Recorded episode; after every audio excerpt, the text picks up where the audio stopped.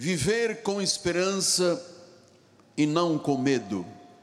Vamos abrir a Bíblia Sagrada no livro de Paulo, na Epístola de Paulo, ao seu companheiro Tito, no capítulo 3, versículos 9 a 11. Bíblia aberta, lembro que eu tinha dito, eu gosto muito quando você vem à igreja, traz a sua Bíblia para aprender a manejar a palavra, ser um obreiro que maneja bem a palavra. Traga uma agenda, um caderno de anotações, uma folha que você arranca de um caderno, uma caneta para anotar aquilo que for impacto para a tua vida, em nome de Jesus. Estamos todos? Eu vou ler a palavra. Evita discussões insensatas. Evita genealogias, contendas e debates sobre a lei. Porque não têm utilidade, são fúteis. Evita o homem faccioso, depois de admoestá-lo primeira e segunda vez. Pois sabes que tal pessoa está pervertida e vive pecando e por si mesma está condenada. Que esta palavra abençoe todos os corações. Vamos orar ao Senhor.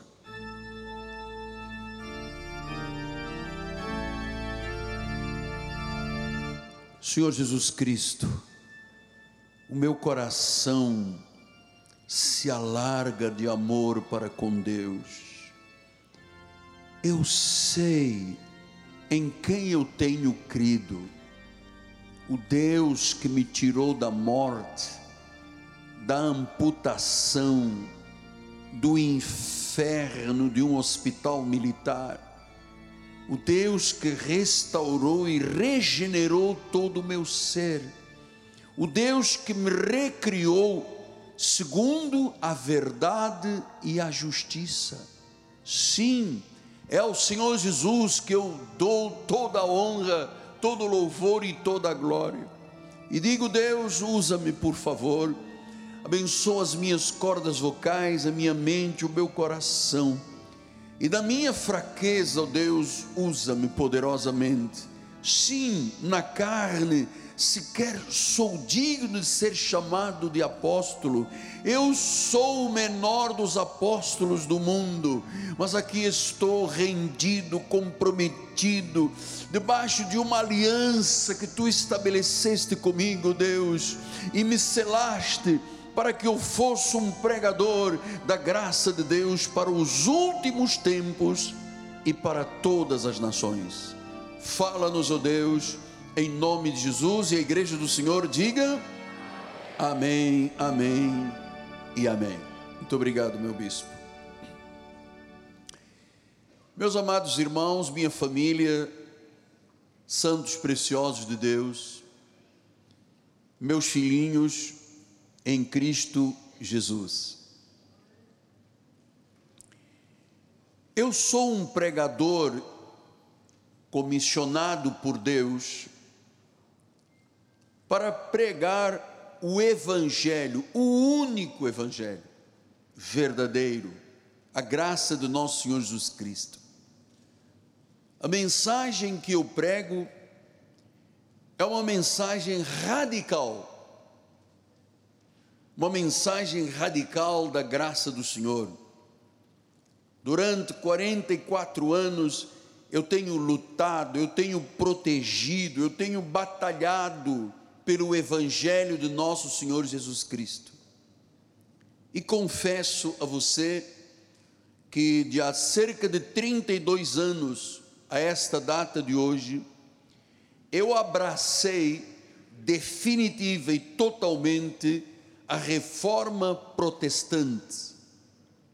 Até então, eu era um pregador como os demais, sem uma visão espiritual, sem uma visão profunda do reino.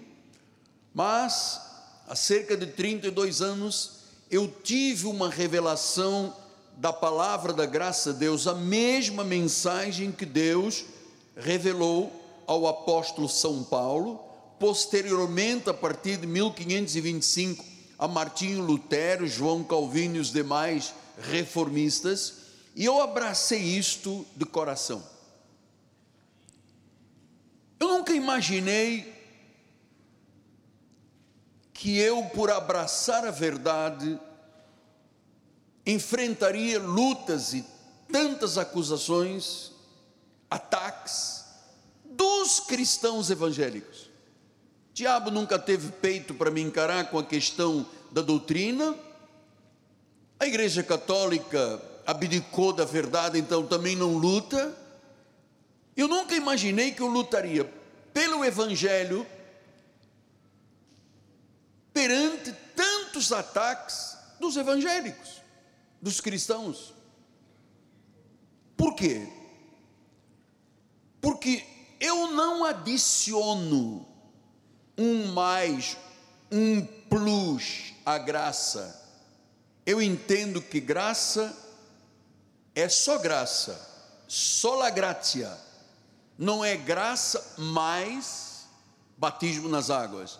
Não é graça mais jejum, não é graça mais, não, eu não, eu não acrescento, eu não adiciono, também eu não retiro nada, porque graça menos qualquer coisa da graça não é graça. Eu apresento a graça de Deus de forma pura,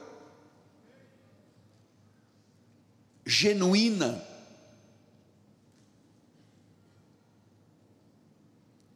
Eu sei que esta é minha responsabilidade.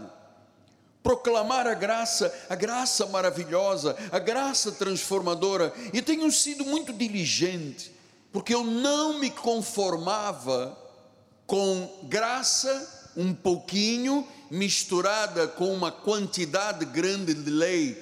Eu também nunca aceitei graça com um pouco de fermento da lei. A graça de Deus é suficiente. Não precisa de complementos humanos. Porque graça mais obras da carne não é graça. Paulo disse isso em Romanos 11, 6. Ele disse: se é pela graça, não é por obras não é por jejum, por vigília, por batismo. Agora pegou uma moda no Brasil para ver quem é a igreja que batiza mais, quem é a igreja que tem mais gente nas vigílias. Então eu vejo os anúncios: a maior vigília do Brasil, o maior número de batizados do Brasil. Então estão pregando o quê? Salvos pela graça, mais, mais, porque a Bíblia diz que o justo viverá pela fé. Se é graça, não é por obras, do contrário se você põe graça plus, graça mais, não é graça, é lei, é condenação, é morte, é acusação. Então, a graça com lei não é graça, a lei com graça não é graça. Eu tenho um coração dominado totalmente pela graça do Senhor, não há nada que possa se encaixar, porque dei uma brecha no meu coração, não existe. E a graça me fez entender que a minha responsabilidade como cristão é muito maior do que quando eu vivi o tempo da lei. Porque a impressão que as pessoas têm é que a graça de Deus é um espírito de licenciosidade. Então, libertinagem, vida libertária. Posso fazer o que eu quero porque eu sou salvo para sempre. Nós não vivemos esta licenciosidade.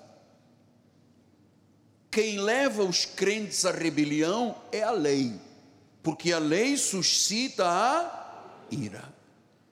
Meu coração foi cativado pela abundante graça de Deus. Eu fui transformado radicalmente pela graça de Deus. Por isso, eu posso lhe dizer, como disse o apóstolo São Paulo: sou o que sou pela graça de Deus. Pela graça de Deus. Por isso eu defendo com unhas e dentes. Eu volto a dizer, sem ser prolixo, eu nunca, por quando eu era do tempo da lei misturada, aquela confusão das igrejas, eu nunca tive nenhum ataque das igrejas.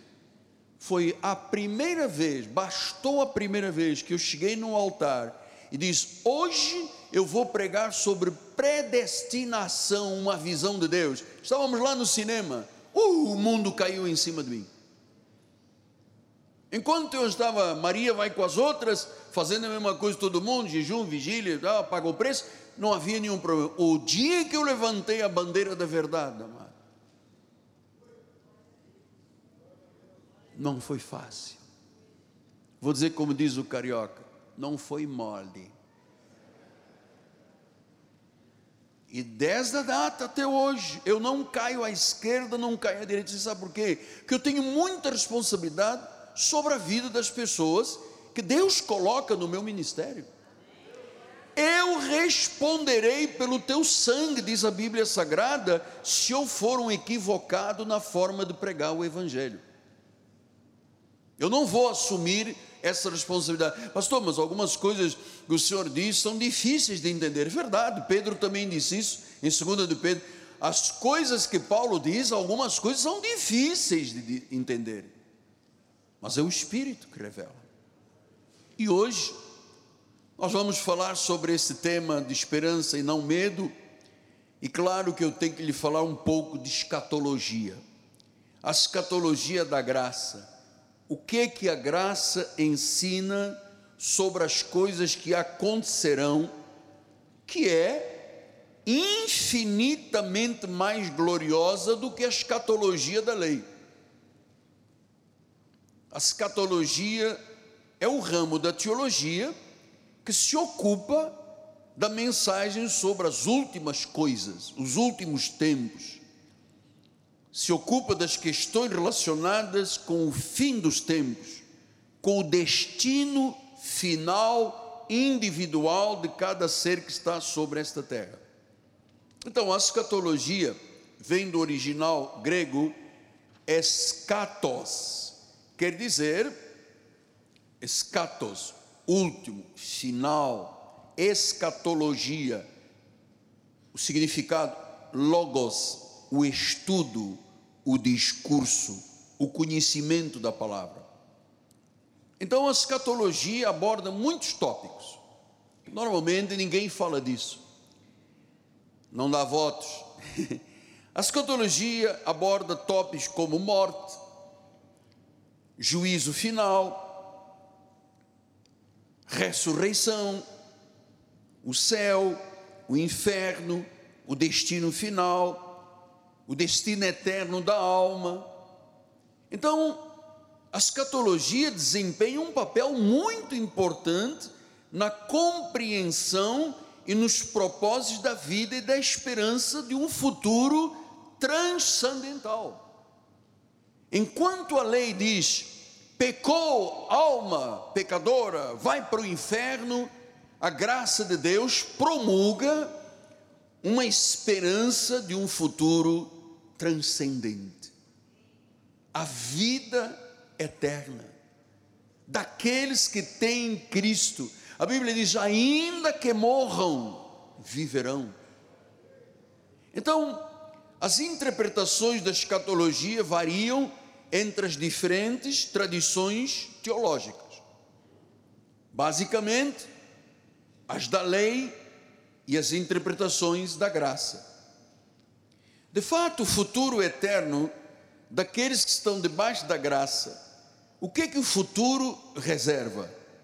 A glória eterna e muitas bênçãos. Isto é o que reserva o futuro daquele que tem a graça de Deus como força da sua vida. A única coisa que o futuro reserva para os que estão debaixo da lei é a perdição eterna. Eles se agarram ao profeta, a Ezequiel, a alma que pecar essa morrerá. É tudo que tem a oferecer é a morte. Então, esta é a diferença fundamental entre a lei e a graça. A lei não faz promessa alguma para os pecadores. A lei só garante o julgamento final e a condenação final. Para os que estão debaixo da lei, a vinda de Cristo vai mostrar um julgamento final na história. Por isso é que Paulo, quando escreveu aos Gálatas, e eu sou um profundo, um conhecedor, mas um amoroso e profundamente dedicado às questões das 14 epístolas, em particular a epístola dos Gálatas. Porque quando você começa a entender a epístola dos Gálatas, você recebe uma carta de alforria. É a libertação, é a retirada das escamas dos olhos, conforme Paulo tinha e foram retiradas, é retirada dos véus doutrinais, é a saída definitiva de um mundo de confusão, de trevas, que a lei promulga para a vida do povo de Deus. O povo de Deus que vive na lei, debaixo de condenação e de morte, é infeliz, é escravo. Eu me recordo, há um tempo atrás, ainda era proibido pela maioria das igrejas de fazerem maquiagem às senhoras, de usar calça comprida. Eu me recordo do tempo em que se proibia, que ficava um presbítero na porta da igreja com um papel de manteiga para passar na perna da irmã, ver se ela tinha raspado a perna ou não, que era proibido. Aí você vê depois as esposas dos líderes nas viagens, você encontra todo mundo maquiado, todo mundo de calça apertada, todo mundo da forma contrária àquilo que se vivia aqui, amado. Era assim que no Rio de Janeiro, no Brasil e no mundo se vivia.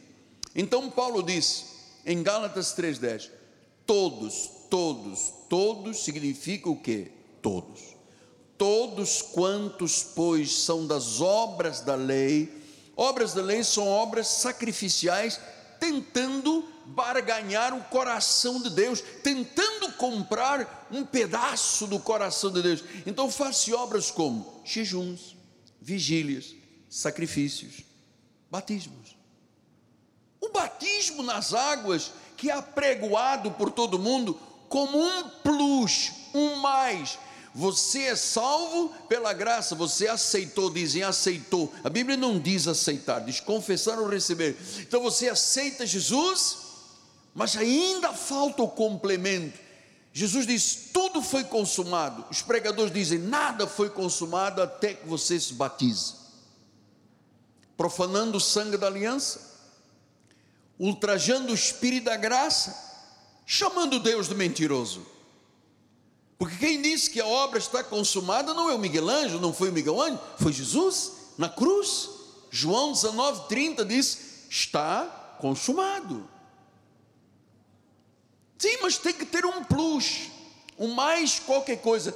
Isso anula a graça de Deus, passa a ser maldição. Todos quantos, pois, são das obras da lei, estão debaixo de maldição, pois está escrito: Maldito todo aquele que não permanece em todas as coisas escritas no livro da lei para praticá-las. Sabe quantos mandamentos os judeus têm? A lei tem 613 mandamentos. Ninguém conseguiu cumprir a lei. A lei era fraca, a lei era inútil, disse Paulo aos Hebreus. A lei nunca salvou ninguém. Pastor, não vinha dizer então que eu que faço tanto jejum, tanto sacrifício, eu não sou uma pessoa salva. Bem, só se for pela misericórdia de Deus. Na regra bíblica, você está debaixo de maldição. Pastor, mas isso aí, é isso aí. Você tem razão, é isso aí. Por isso, quando eu comecei a ensinar o que a Bíblia ensina, o Brasil todo se levantou contra mim.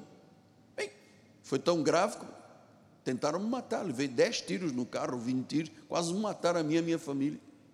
Só para vocês sentirem o drama do que é a verdade. É aí que eu disse, gente, se tem tanta reação é porque eu estou falando a verdade.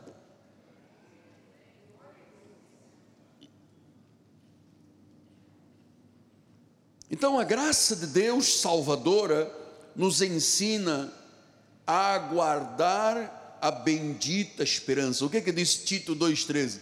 Aguardando a bendita esperança e a manifestação da glória do nosso grande Deus Salvador Jesus Cristo. É isso que a graça ensina. A esperança você aguardar a manifestação. A lei diz: alma que pecar morrerá, vais para o inferno.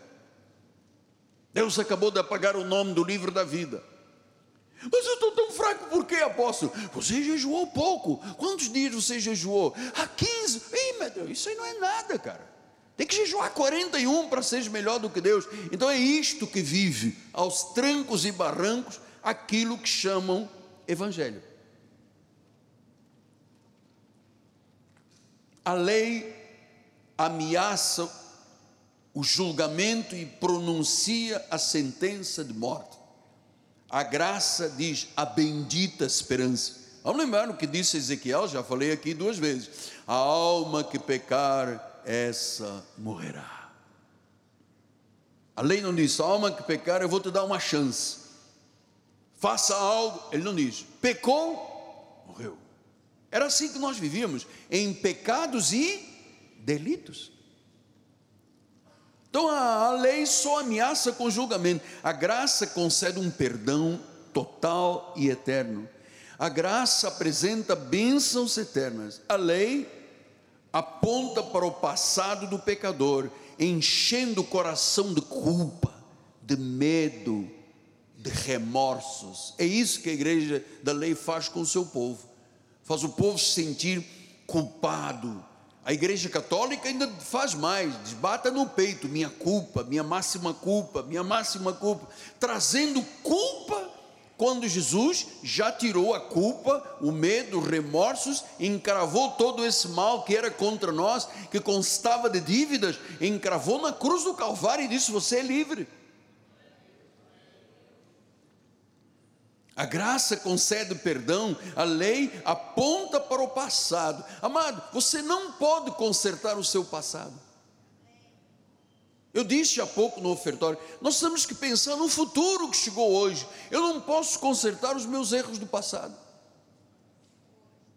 Aliás, a maioria deles nem tinha noção que eram erros. Eu só vim aprender que era errado quando entrei a primeira vez numa igreja evangélica, é que me ensinaram tudo sobre o diabo, demônios, demônios, o inferno. É aí que eu aprendi que a minha vida estava dentro do inferno, amado. A graça aponta para o futuro do cristão, enche o coração perdoado de gratidão e de esperança. Eu não sei se você é assim, mas eu sou um indivíduo muito grato a Deus pela obra visível. A minha própria família, quando eu fui a Portugal uma vez, numa reunião de família, uma prima que está ouvindo agora, muito nossa amiga, ela disse: Este não é o nosso Gui, não é o nosso Miguel. Falei, graças a Deus, porque se fosse eu estaria perdido. 1 João 5, 17 a 19 diz: Toda injustiça é pecado, e para o pecado, e há pecado, não para a morte. Sabemos todo aquele que é nascido de Deus não vive em pecado. Viu a graça? A lei diz: pecado para a morte. Graça, que é nascido de Deus não vive em pecado. Antes, aquele que nasceu de Deus o guarda, e o maligno não lhe toca. Sabemos que somos de Deus e que o mundo inteiro jaz no maligno. Agora eu quero perguntar: quem tem consciência que é de Deus, levanta a sua mão e diga glória a Deus. Glória. Não, ninguém com a mão abaixada, por favor. Ninguém com a mão abaixada. Diga, eu sou de Deus. Diga, maior é aquele que está em mim do que aquele que está neste mundo. Diga, diga agora: se Deus é por mim, quem será contra mim? Esta é a verdade. Esta é a verdade. Então, foi para isto que Cristo morreu. Diz em Tito 2,14: O qual a si mesmo se deu por nós, a fim, está falando do Cristo na cruz, a fim de remir-nos de toda a iniquidade. Então a minha pergunta é: remiu ou não remiu? Perdoou ou não perdoou? Então diz: que ele se entregou ele se deu por nós, por mim e por você. Está sentindo o espetáculo desta verdade? O poder desta verdade? Ele se deu por nós, ele morreu a nossa morte, ele se tornou sacrifício no nosso lugar, ele se fez pecado por você, senhor e senhora, e por mim. A fim, então ele diz: agora qual é a missão de Cristo? Remir-nos de toda a iniquidade. Eu não posso dizer ao Senhor e dizer-lhe, meu amado, você está remido toda a iniquidade, mas vou dar um plus. Você tem que batizar nas águas. Senão, isto aqui é tudo uma grande mentira. Isso aí é Deus enganado, se equivocou. Quando eu preguei a primeira vez sobre predestinação, me ligou um pastor e disse: é, O senhor está pregando sobre predestinação? Eu disse: Sim, estou pregando o que está na Bíblia. Ele disse: O senhor não sabe que Deus se equivocou nessa palavra? Eu disse: Não, não sei. Por acaso eu não sei. Eu sei que a Bíblia é inerrante e infalível, que Deus se equivocou. O irmão acha que Deus se equivocou? Sim, sim, ele até disse assim: é um equivoco. Eu disse: ah, é um equivoco. Tá bom, então fica com o equivoco, eu fico com a verdade.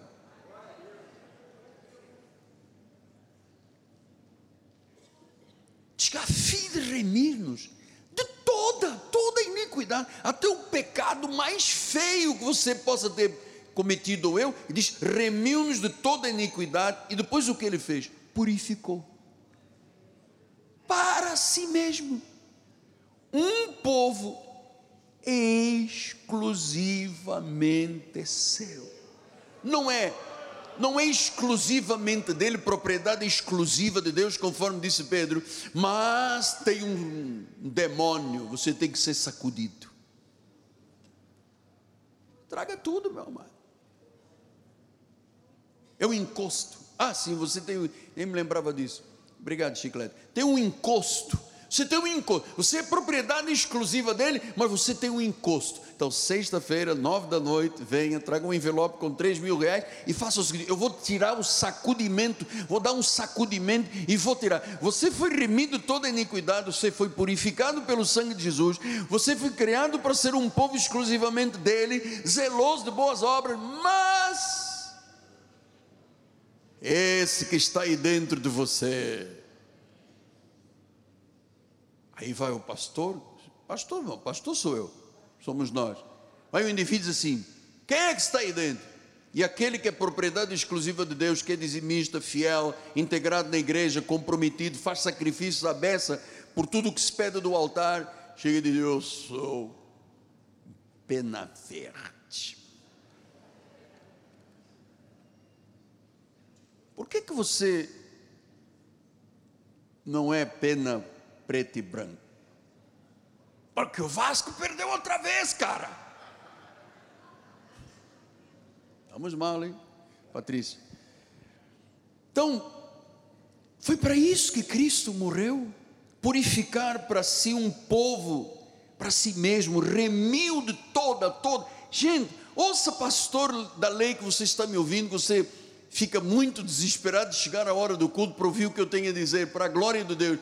Deus remiu-nos de toda iniquidade. Não diga ao povo que ele precisa ir para a praia da Barra para batizar. Você está dizendo que Cristo não remiu de tudo, que tem que fazer na água o que o sangue dele não fez. Não faça isso. Deus já te perdoou, cara. Não faça isso. Faça isso, você está fazendo um desserviço ao reino. Sim, mas agora temos a maior vigília, poderosa vigília. Passamos das 11 às 4, da, 11 da noite de sexta-feira até sábado, 11 horas, é a maior. Nunca houve uma vigília. Por que vigília? Onde está na Bíblia vigília? Tem que vigiliar. Isso é uma obra da lei, isso é da carne. Nós fazíamos vigílias no passado, a maioria das pessoas ficava dormindo no banco. Eu passava, e aí, irmãozinho, oh, apóstolo, estava aqui, tava, tive um êxtase, fui arrebatado. Onde é que o senhor estava? Numa cama de penas gostosa.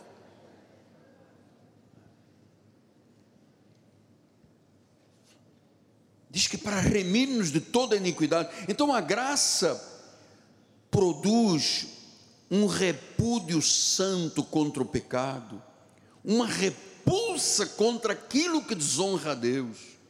Por isso é que Paulo diz em Romanos 12, 9: o amor seja sem hipocrisia, detestai o mal.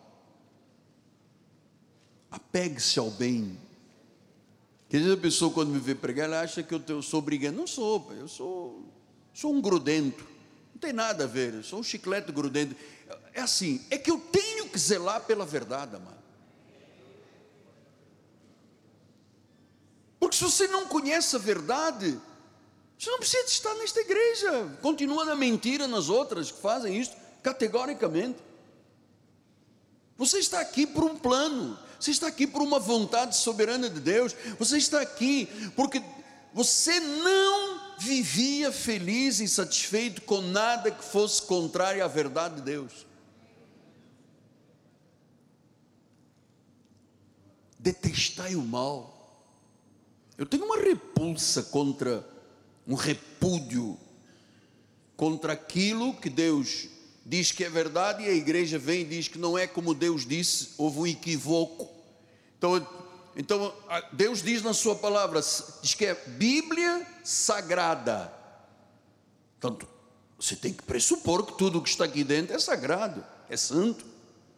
Aqui não há livros apócrifos, aqui não há livros que não foram reconhecidos pela Septuaginta, pelos 70 que estudaram os originais e chegaram à conclusão que estes 66 livros são santos, são sagrados. Sim, mas a Igreja Católica tem outro, tem de Judito, Macabeus. Sim, mas esses livros eram apócrifos, não eram sagrados, eram engano, não fazem parte do sagrado. Então, quando eu abro a Bíblia, eu tenho que entender que ou eu creio no que Deus diz de forma clara, que há um ministério, um evangelho da incircuncisão dado a Paulo para os gentios e o um ministério da circuncisão dado a Pedro para os judeus.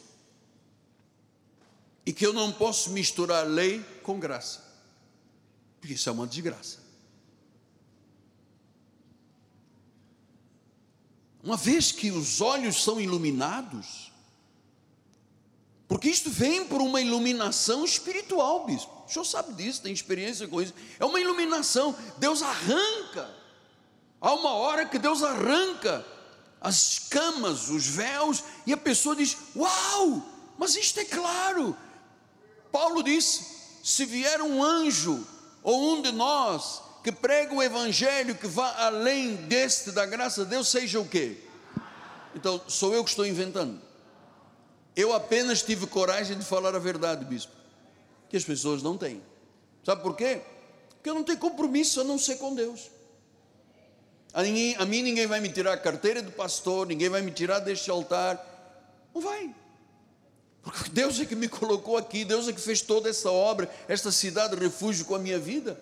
Então eu não tenho receio assim, eu vou dizer uma coisa, aquele irmã que está ali vai ficar triste, vai se embora e vai cativar todo mundo ir à igreja. Esta igreja é de Deus. Quem proporcionou todos os recursos, e foram muitos milhões, para se construir esta fantástica cidade refúgio do Rio de Janeiro, os 10 mil metros mais sagrados do Brasil, foi Deus que começou, já lhe contei isto um milhão de vezes, vou lhe contar um milhão e um. Hoje é um milhão e um. Começou com uma senhora católica muito rica, que estava lá em Jerusalém, no Monte das Oliveiras, orando, de repente apareceu o rosto de um homem rindo. Ela disse que ouviu uma voz, disse: Ajuda este homem. Ela chegou ao Rio de Janeiro, ligou a televisão, era eu, disse: Deus disse: É esse homem. Pegou o telefone da igreja, ligou e disse: Eu quero esse homem aqui em casa. Demorei um pouco, ela mandou outro recado, disse: não vier, eu vou dar para uma instituição espírita. Então corre. E eu cheguei às dez e meia da noite, estava na rádio que nós tínhamos lá na região dos lagos, nas obras. Cheguei correndo, cheguei à casa desta senhora, Rua Domingos Ferreira, em Copacabana. Ela me recebeu muito carinhosamente.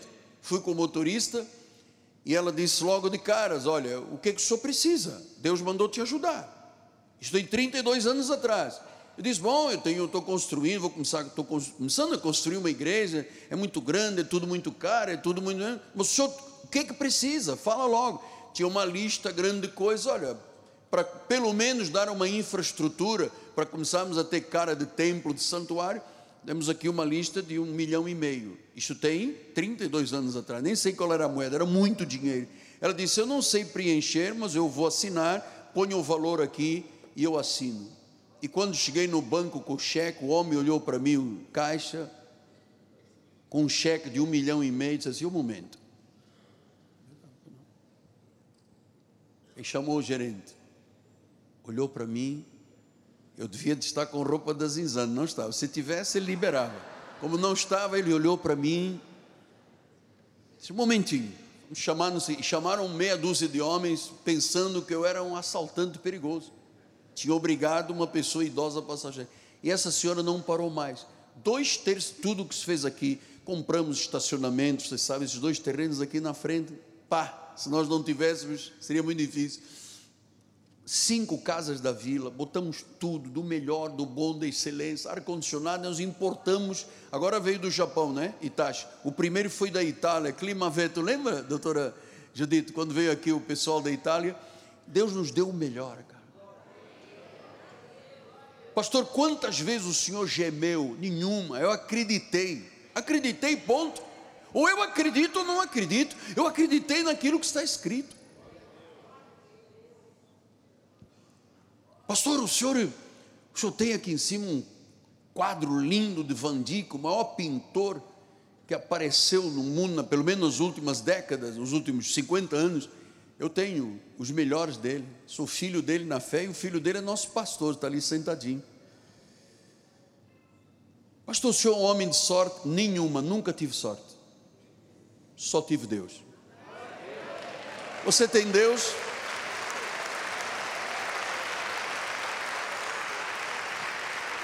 Salmo 97, 10.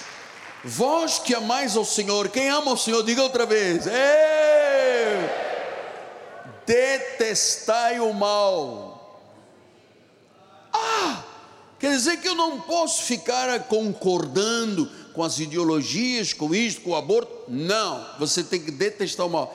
Ele guarda a alma dos seus santos, livros da mão dos ímpios. Olha, você que tem aqui alguém aqui ou pela internet, pelas mídias, tem aí uma dívida alta com um agiota, Deus já te livrou esta manhã, mano. Essa ameaça que veio já foi desfeita, em nome de Jesus. Então, pastor, mas eu, eu é, vim de uma igreja, ou então estou, estou ouvindo pelas mídias, em que o pastor diz: Eu não tenho nada a perder. Eu vou lhe dizer: não se pode confiar numa pessoa que diz que não tem nada a perder. Quando você confiar numa pessoa que diz não tem nada a perder, essa pessoa não é confiável vai te fazer perder. Então, eu tenho tudo a perder. Se houvesse uma situação que maculasse a minha vida, eu tinha tudo a perder. Mas tem pregador que diz: Eu não tenho nada a perder. Não confie numa pessoa que diz: Não tem nada a perder. Então, a graça nos motiva até a renunciar a paixões mundanas. Tito 2,12 diz isso: olha só, educando-nos educando, veja a graça, Deus educa, educando-nos para que renegadas em ou seja, você não aceita a impiedade, não aceita as paixões mundanas, para quê? Para viver no presente século de forma sensata, justa e piedosa. Este é o crente, sensato, justo e piedoso. Então, nós vivemos, amados, com esperança, não com medo. É verdade que o mundo vive uma era de medo. Os seres humanos estão aprisionados em cadeias, em correntes do mal, em termos espirituais. Vivemos numa sociedade excludente, onde o negro não tem direito a ter o mesmo salário do branco, onde você não vê em pontos de trabalho governamentais a do vértice da pirâmide, você não vê negros. Por quê? Somos uma terra da maioria negra. Por que, que a mulher tem um salário menor que o homem? Então nós somos uma sociedade excludente, uma sociedade perversa, putrefata, vingativa. Nós vivemos hoje numa sociedade vingativa. Todo mundo quer se vingar uns dos outros, famílias divididas por causa da política. Vivemos numa sociedade movida a rivotril, sem paz, com drogas lícitas e ilícitas, que apoia o aborto, que apoia as ideologias, que não respeita a Constituição do próprio país de 1988, a Constituição cidadã. Onde é que está respeitada por alguém neste país? Não respeitam a Constituição de Deus. Não respeitam o que é sagrado. A questão moral é relativizada. Então nós vemos hoje igrejas sem teologia, sem exegese, sem hermenêutica, sem apologética, um mercado. Hoje as igrejas, grande parte delas, claro temos muitas igrejas, muitos líderes preciosos, graças a Deus no Brasil e no mundo, mas também temos muito mercantilismo, muito mercado. São cegos guiando cegos. Quantos crentes estão desviados, escandalizados, sentem falta da igreja, mas têm medo das igrejas. É uma vida sem esperança. Eles entenderam que muitos pregadores blasfemam contra Deus, abjuram a fé, doutor Ford, abjuram a fé. Eu entendo que são pastores que nem crentes estão. Então nós temos o cuidado de ensinar o povo de Deus com a Bíblia. Eu ensino aqui, se está na Bíblia, eu creio. Temos os olhos fixos em Deus, lutamos contra a esperança, esperamos contra a esperança. Neste ministério, ninguém vive o imponderável, aqui se vive de certeza, nós somos filhos da promessa, aguardamos a manifestação de Cristo, esperamos em Deus, porque a esperança em Deus é o antídoto, é o contrário do medo. Claro que enquanto estamos na carne, gememos. Em Romanos 8, 22 diz: Sabemos que toda a criação um só tempo geme, suporta as angústias. E eu vou lhe dizer que este nosso gemido não é um lamento desesperado, amedrontado, não é um clamor de derrota. O nosso gemido, diz o versículo 23, e não somente ela, mas também nós temos prim, que temos as primícias do Espírito, igualmente gememos em nosso íntimo, por quê? Nós estamos aguardando a adoção de filhos e a redenção do nosso corpo. Você sabe, todas as pessoas que nascem, nascem para morrer. Pastor, não venha dizer isto um domingo, por favor, não fale esse negócio. É verdade. Nós começamos a morrer depois que nascemos. Tem um prazo de validade para todo mundo, mas a verdade é que quando se nasce, se nasce com um prazo de validade, todos os dias, escritos quando nenhum deles havia ainda. Salmo 139. Então, esse nosso gemido é um desejo já forte de termos essa intimidade com Deus, de o vermos face a face.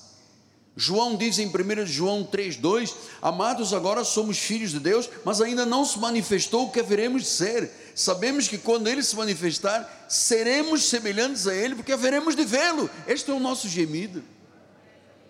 Nós vamos ver Jesus diante do trono. Nós vamos dizer glórias para sempre ao Cordeiro de Deus, a Jesus o Senhor, a raiz de Jessé. Isso é verdade, apóstolo. Eu não lhe prometi falar de escatologia dos últimos tempos. Você tem que ter essas convicções fortes. Que quando você pergunta a um crente da lei, onde você passará a eternidade, ele diz: Olha, só Deus sabe. Mas ninguém sabe. Agora você sabe. Está na Bíblia. Romanos 8,18 diz: Porque para mim tenho certo que os sofrimentos do tempo presente não podem ser comparados com a glória a ser revelada em nós.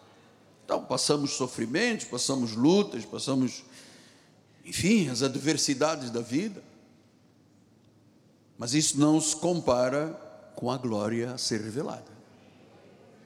Não se compara. 2 de Coríntios 4, 17 diz: Porque a nossa leve e momentânea tribulação, quer dizer que todos nós passamos por leves e momentâneas tribulações. Há pouco uma senhora veio me dizer: foi operada do pâncreas, tinha um câncer do pâncreas. Imagina o que, que isso significa.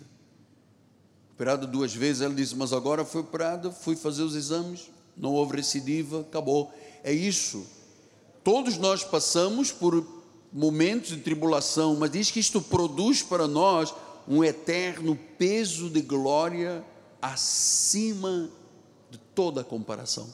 Amado, acima de tudo que você tentar comparar, a glória de Deus está na nossa vida e para Ele iremos um dia. Então eu quero, nesta fase do estudo sobre o Evangelho da Graça, já vem alguns meses, é, olhar com você sobre a visão que Paulo tinha desta graça. Diz em 1 Coríntios 15, 51, Eis que vos digo um mistério: nem todos dormiremos, mas transformados seremos todos. No momento, no abrir e fechar de olhos, ao ressoar a última trombeta, a trombeta soará, os mortos ressuscitarão incorruptíveis, não há corrupção para quem é do Senhor, e nós seremos o que? Transformados num corpo glorioso. 53. Quer aplaudir ao Senhor? Vamos lá, mas glória a Deus. E ele disse: porque é necessário que este corpo corruptível se revista de incorruptibilidade e que o corpo mortal se revista de imortalidade. E quando este corpo corruptível se revestir de incorruptibilidade e o que é mortal se revestir de imortalidade, então se cumprirá a palavra que está escrita: tragada foi a morte pela vitória. Tragada foi a morte, porém, tragada foi a morte pela vitória. Versículo 55: Onde está a morte a tua vitória? Onde está a morte o teu aguilhão? O aguilhão da morte é o pecado, e a força do pecado o que, que é? Ah, veja o que eu estou dizendo, ele diz: quem incita o pecado é a pregação da lei. A força do pecado não é, amado, a força do pecado. Para nós, o pecado não terá domínio sobre nós, nós não estamos debaixo da lei, sim debaixo da graça. Então, o que que dá tanta força ao pecado que os crentes todos se sentem pecadores e vão ter a vigília maior do Brasil para ganhar poder de Deus, o maior batismo de todos os santos? Quem é que dá força a esse pecado? A lei. Estou tranquilo aqui, fazendo a minha parte, sabendo que estou falando a verdade. É a lei que incita o pecado. Você não vê os pregadores tem um pomo de Adão grande, pecador, e chama uma igreja que paga o preço, é dizimista, é comprometida, ajuda a salvar almas, depois ouve do pregador, pecador. Ainda tem fotografias saindo fogo dos olhos da boca. O quem chama de pecador saindo chama de fogo dos olhos da boca. Só pode ser fogo do inferno, amado. Chamaram uma ovelhinha foi remida totalmente pelo sangue de Jesus de pecador, amado. Onde cabe isso na obra de Deus? Apóstolo, o Senhor está me abrindo os olhos. Graças a Deus que nos dá a vitória por intermédio do nosso Senhor Jesus Cristo. Portanto, meus amados, disse Paulo no versículo 58, sede firmes, inabaláveis, sempre abundantes na obra do Senhor, sabendo que no Senhor o vosso trabalho não é vão. Tudo que você fizer para Deus, amado, tudo, seja oração, tempo da igreja, ajuda a obra de Deus, evangeliza, diz, tudo não é vão. Há uma recompensa do Senhor. Então, estas são as boas novas do Evangelho. Marcos 8,35 disse: Marcos 8,35: Quem quiser, pois, salvar a sua vida, perderá.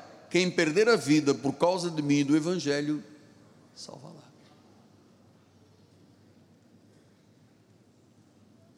Claro que os senhores não têm ideia do que é liderar um ministério com este volume que Deus criou para nós. Não é aqui, é Brasília, é o mundo. A gente não tem ideia das pessoas, vários lugares do mundo entram em contato conosco. Eu, eu entendo que isso é uma, humanamente, um fardo, uma carga muito grande, mas Sabe uma coisa? Eu e a minha mulher fazemos do que gostamos, né? amamos. Ontem estávamos conversando sobre. Às vezes, onze e meia da noite, toca o telefone, né? toca o telefone, problema, grave, acidente, morte. Mas é o nosso ministério, foi para isso que Deus nos chamou. Se eu não sou feliz, vou plantar batatas, amor. Deus me colocou aqui, Deus me deu uma revelação, Deus me deu uma missão.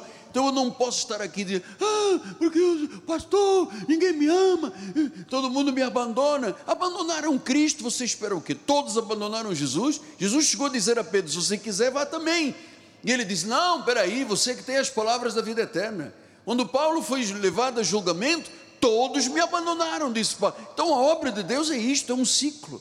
É, você tem que ter caráter, força, energia, determinação, ser um homem, uma mulher de oração comprometido, rostinho ali humildemente na presença do Senhor, estar certo de que quem começou a boa obra vai terminar e quem começou foi Ele. Se Deus não tivesse tocado naquela irmã Aida, Aida, nós não teríamos nada. Menezes, Viranda de Veneza, não teríamos nada. E você sabe que essa senhora tinha tanto dinheiro, tanto dinheiro, que ela um dia me chamou na casa dela e disse: Vamos fazer assim, eu tenho muitos investimentos, eu quero passar tudo para a igreja. E passamos uns 10 cheques, mas muito altos. Hein? Eu tenho cheques em casa, eu vou mostrar um dia desses à igreja, muito alto. Tipo assim, 39 milhões de cheque, muito alto.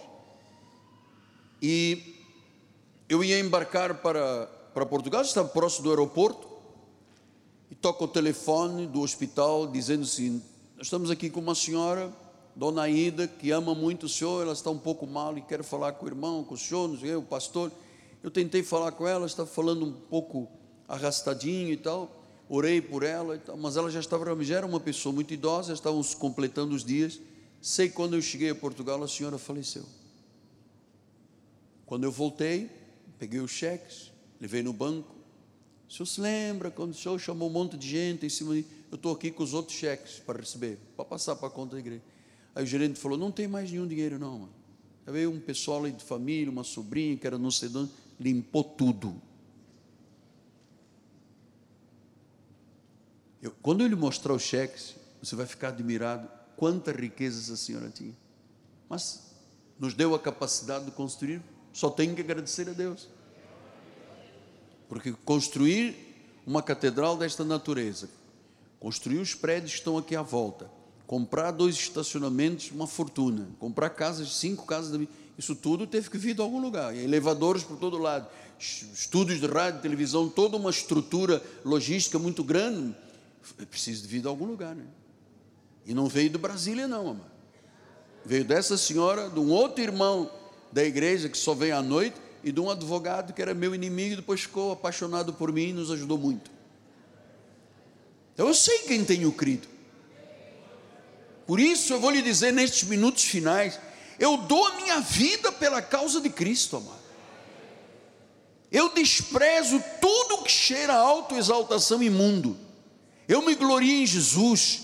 Eu me glorio na obra eterna de Jesus. Eu sou um apaixonado por Jesus. Cristo ressuscitou, o perdão, o Cristo ressuscitado se revelou ao meu coração. A luz da sua glória veio e é a luz que cobre o nosso santo ministério.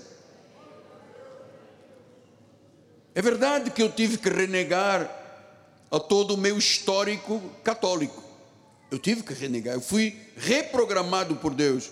Eu descartei o que não era a verdade de Jesus, que era refúgio, Filipenses 3,8 diz isso, vamos lá, Filipenses 3,8, olha o que diz a palavra do Senhor. Sim, deveras considero tudo como perda, por causa da sublimidade do conhecimento de Cristo, meu Senhor, por amor do qual perdi todas as coisas e as considero como refúgio para ganhar a Cristo. Refúgio vem do grego scubalão. Scubalão quer dizer lixo, esterco, descarte. É um termo forte é um termo grosseiro que Paulo usou aqui, mas é o que é a religião. É um refúgio. Eu abri mão de tudo para obter um campo que tinha um tesouro chamado Jesus Cristo.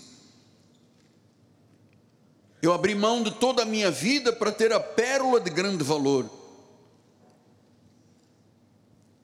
Eu valorizei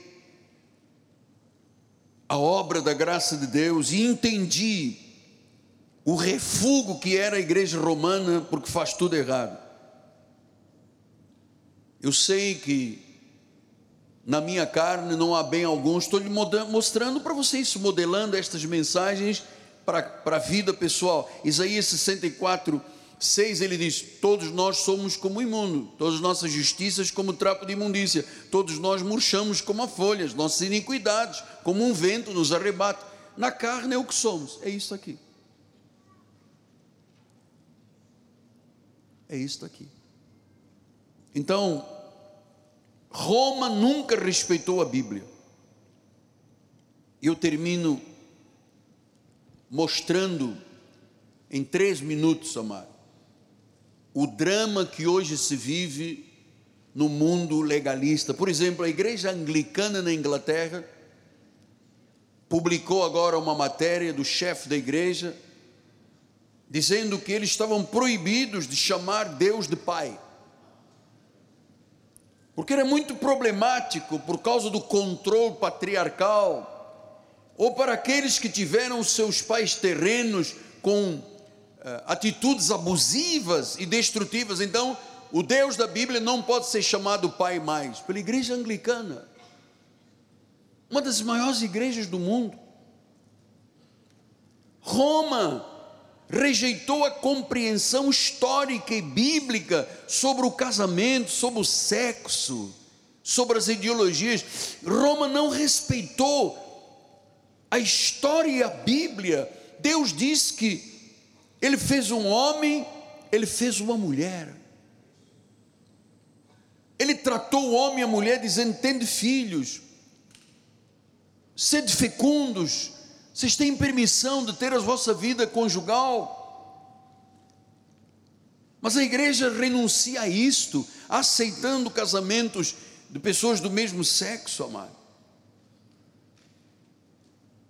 Entraram em acordo, o principal bispo de Roma, que ah, faz o assessoramento do líder, foi chamado ao sínodo, porque ele é uma pessoa muito importante porque ele defende o casamento contrário à Bíblia.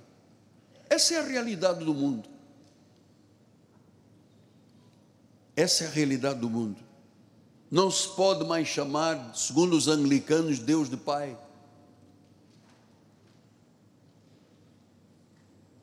Seguem a cultura, mas não seguem as Escrituras. Eu vou seguir as Escrituras não vou seguir a cultura. Porque tudo passa nesta vida, tudo, e todos, não é todas, é todos. Todos quer dizer todas e todos. Então, tudo passa. Os grandes deste país, bote aqui 30 anos para trás, nenhum mais existe. Passaram. Um louco criou uma guerra na Europa 6 milhões de judeus mortos em sacrifício. Cadê um louco? Às vezes uma pessoa se acha o Deus iluminado desta terra e põe uma nação para perder, uma guerra, milhões de pessoas morrendo. Um louco. É agora aí. Rússia com a Ucrânia. Está aí, outro. Então nós não seguimos a cultura, nós seguimos as Escrituras. Estamos no caminho certo, amados. Nossa vida foi construída sobre uma rocha, uma rocha. Acho que quando vem um vento com ímpeto, vem a chuva, o rio transborda, a casa fica de pé. É que nós já nem nos lembramos mais, mas o ano passado nem sequer nos podíamos tocar. Lembra? Não podíamos nem nos aproximar uns aos outros. Passou. Houve muita mentira, muito engano, passou. Tudo passa. Eu vou lhe dizer: entregue a sua vida a Jesus. Porque há uma esperança da eternidade gloriosa. Você não tem mais que viver com medo. Eu termino com Mateus 16, 26, que disse: Pois que aproveitará o homem se ganhar o mundo inteiro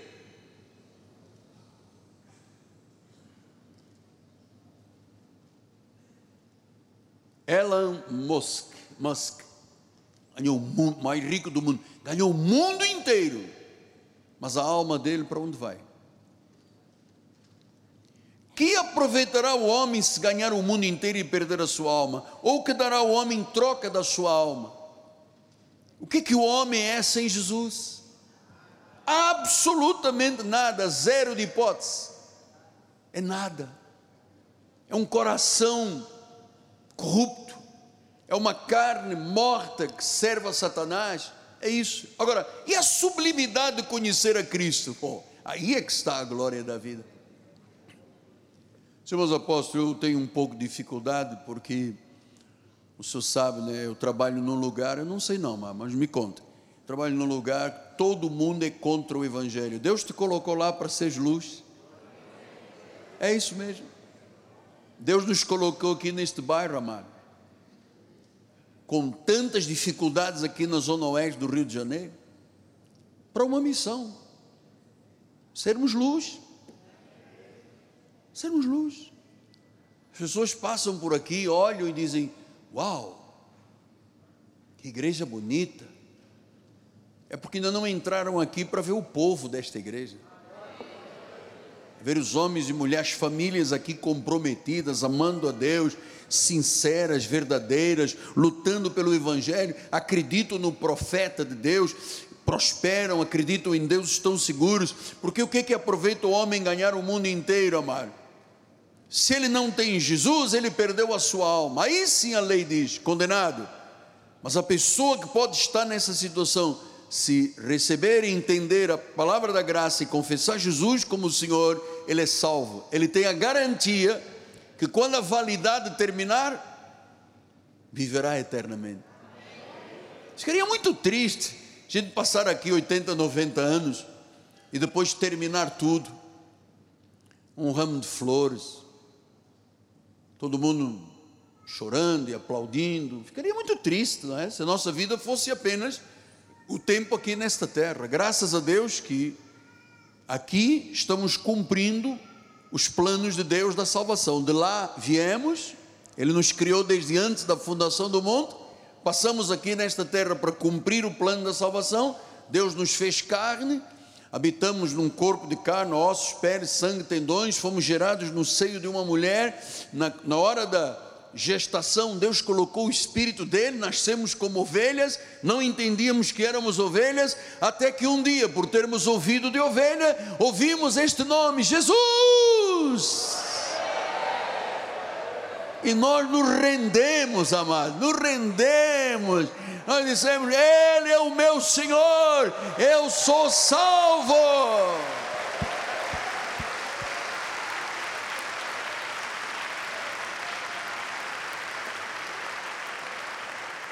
Sem medo e com esperança.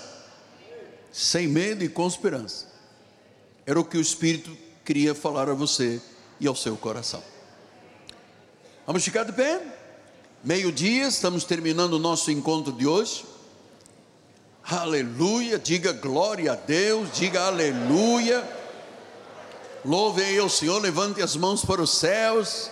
Diga bendito seja o Cordeiro de Deus, o Messias, o Senhor, o leão da tribo de Judá, a raiz de Jessé, aquele que vive, aquele que reina, aquele que é soberano, aquele que é rei de reis, Senhor dos senhores, aquele que diz: Eu voltarei. E nós cremos na segunda vinda de Cristo. Ele levará a igreja, habitaremos com ele eternamente.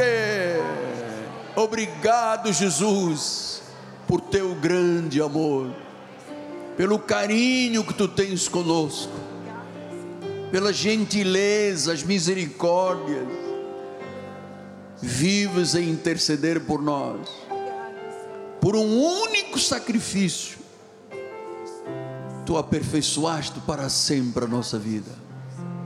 Estamos em paz. Bispa, a bênção final. Glória a Deus. Você está feliz nessa manhã?